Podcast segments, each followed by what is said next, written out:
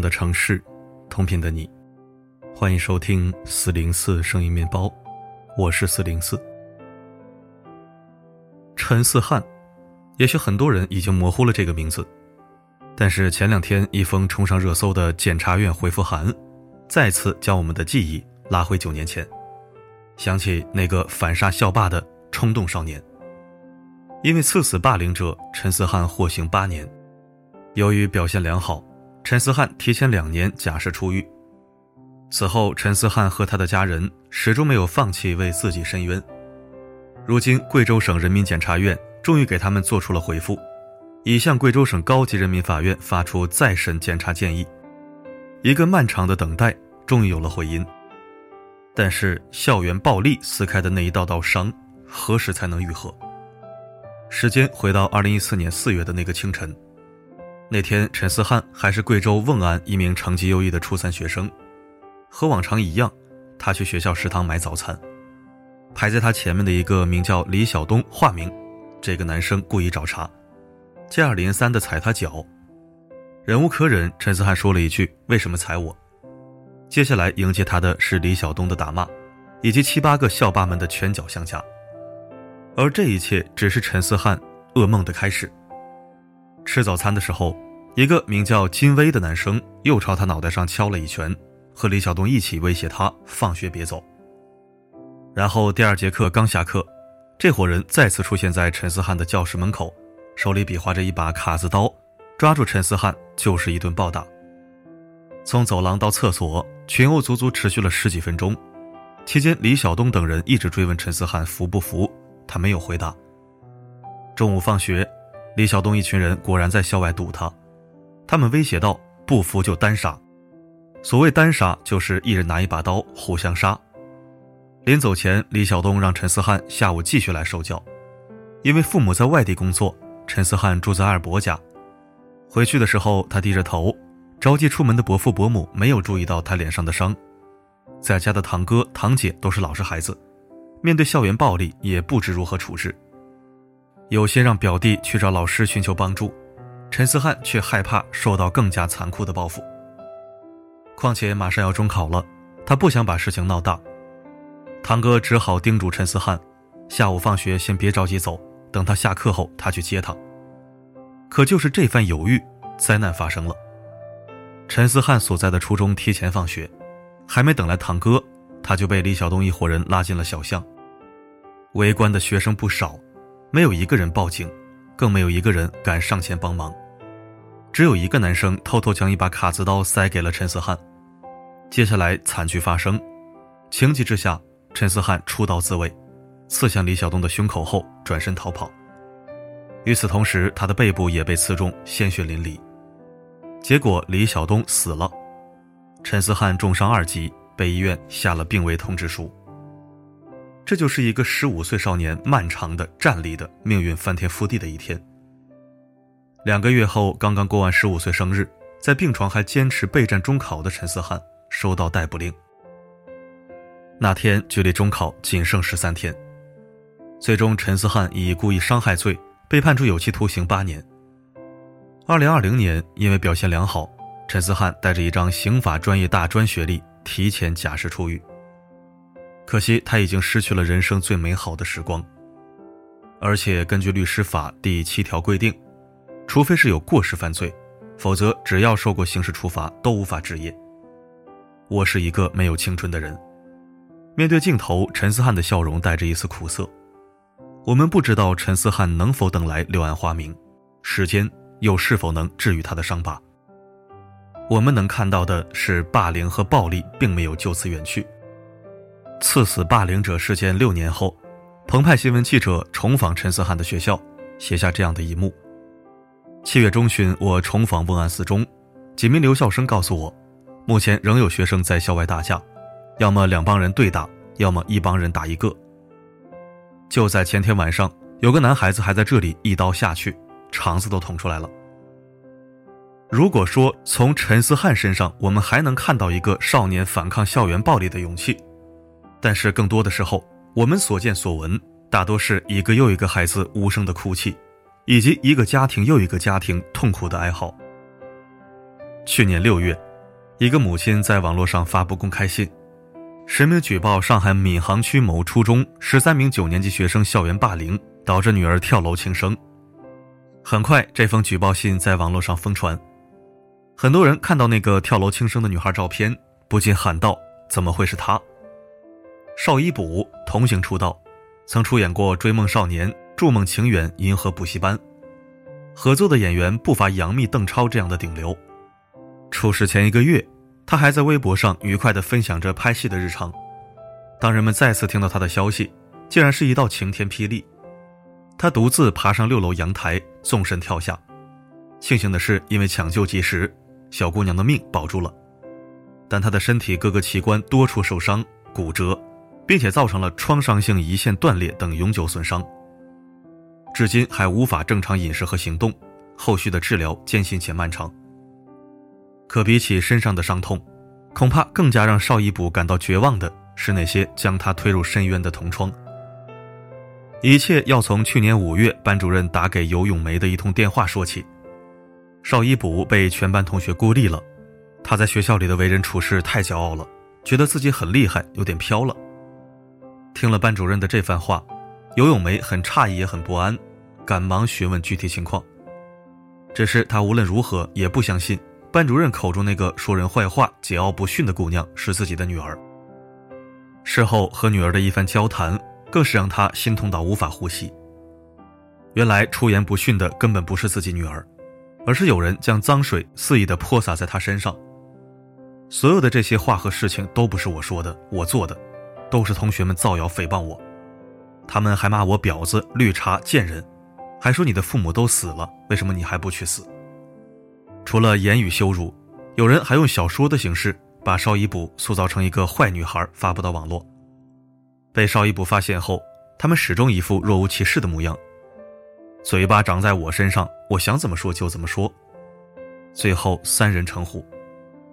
即使有同学愿意和邵一卜交好，也会在他们的讥笑嘲讽中离开，徒留邵一卜孤零零的迎接风吹雨打。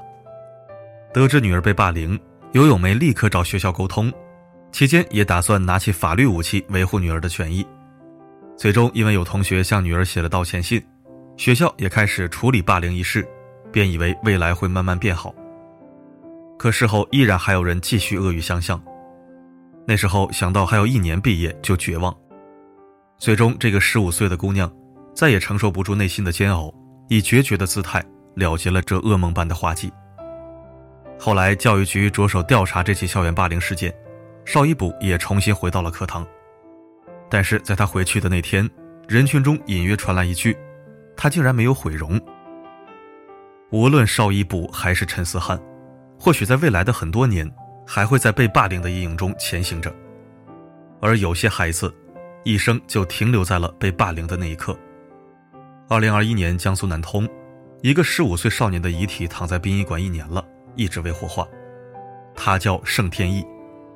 一年前，这个本该去学校参加模拟考试的少年，并未准时抵达考场。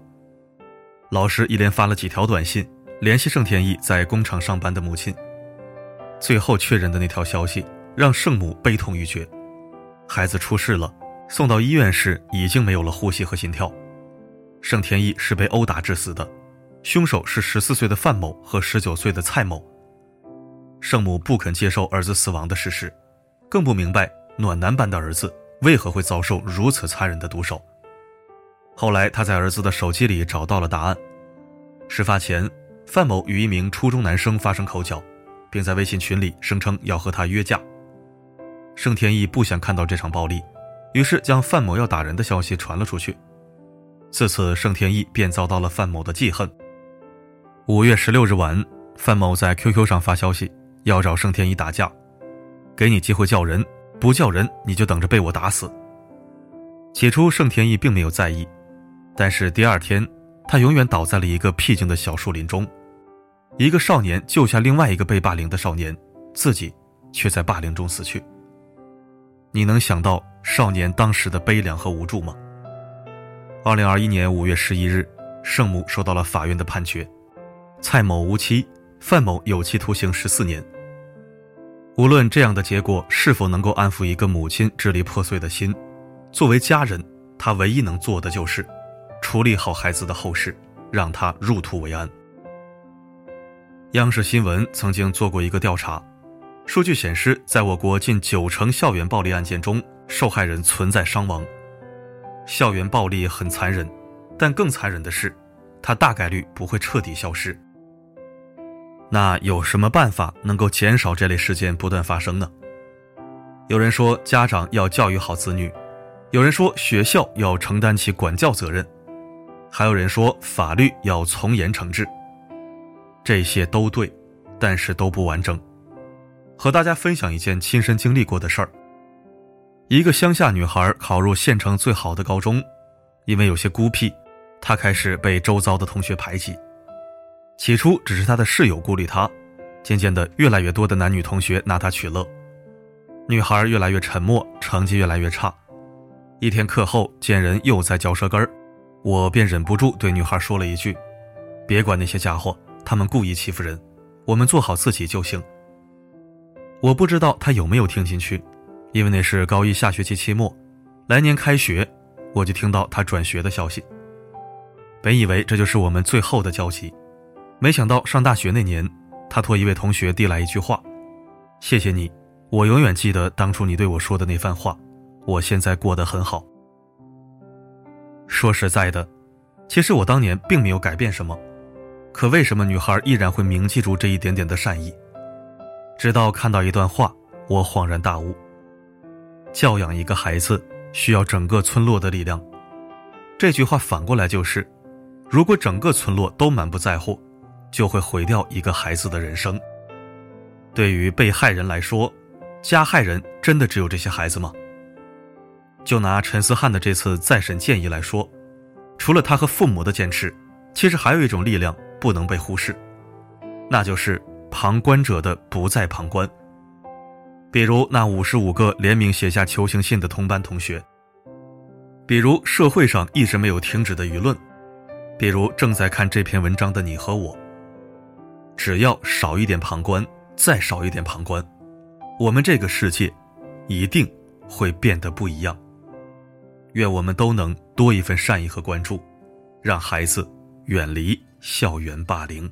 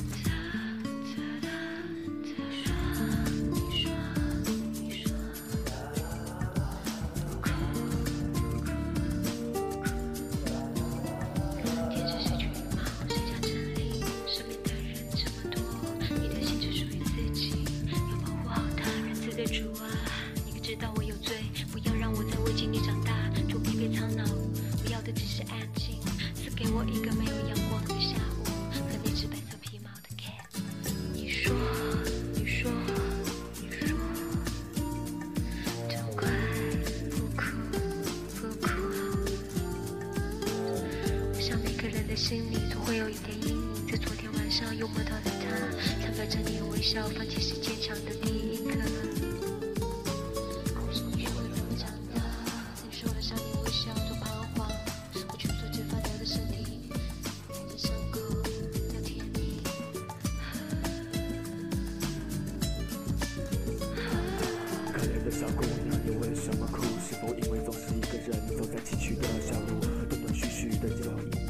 泪水浸透的记忆都会变成有生命的书，帮你挣脱那残忍的束缚，不再那么麻木。你毕竟还有心灵的小屋，魔鬼陪你跳舞，精灵为你发怒。水晶鞋闪闪发亮，那迷人的舞步，月光穿越迷雾，在这个银色的世界，一切变成跳动的音符。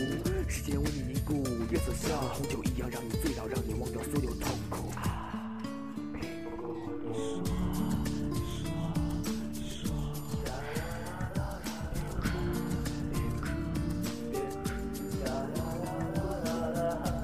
人都有罪。一颗年轻寂寞的心，冷了好久，从来没人安慰。可是不要将它打碎，因为上帝自己也经常分不清对错是非。自由的世界，眼泪也甜美，自暴自弃，苦涩如影相随。谁都需要勇气，谁都需要别人鼓励，谁都需要找回自己。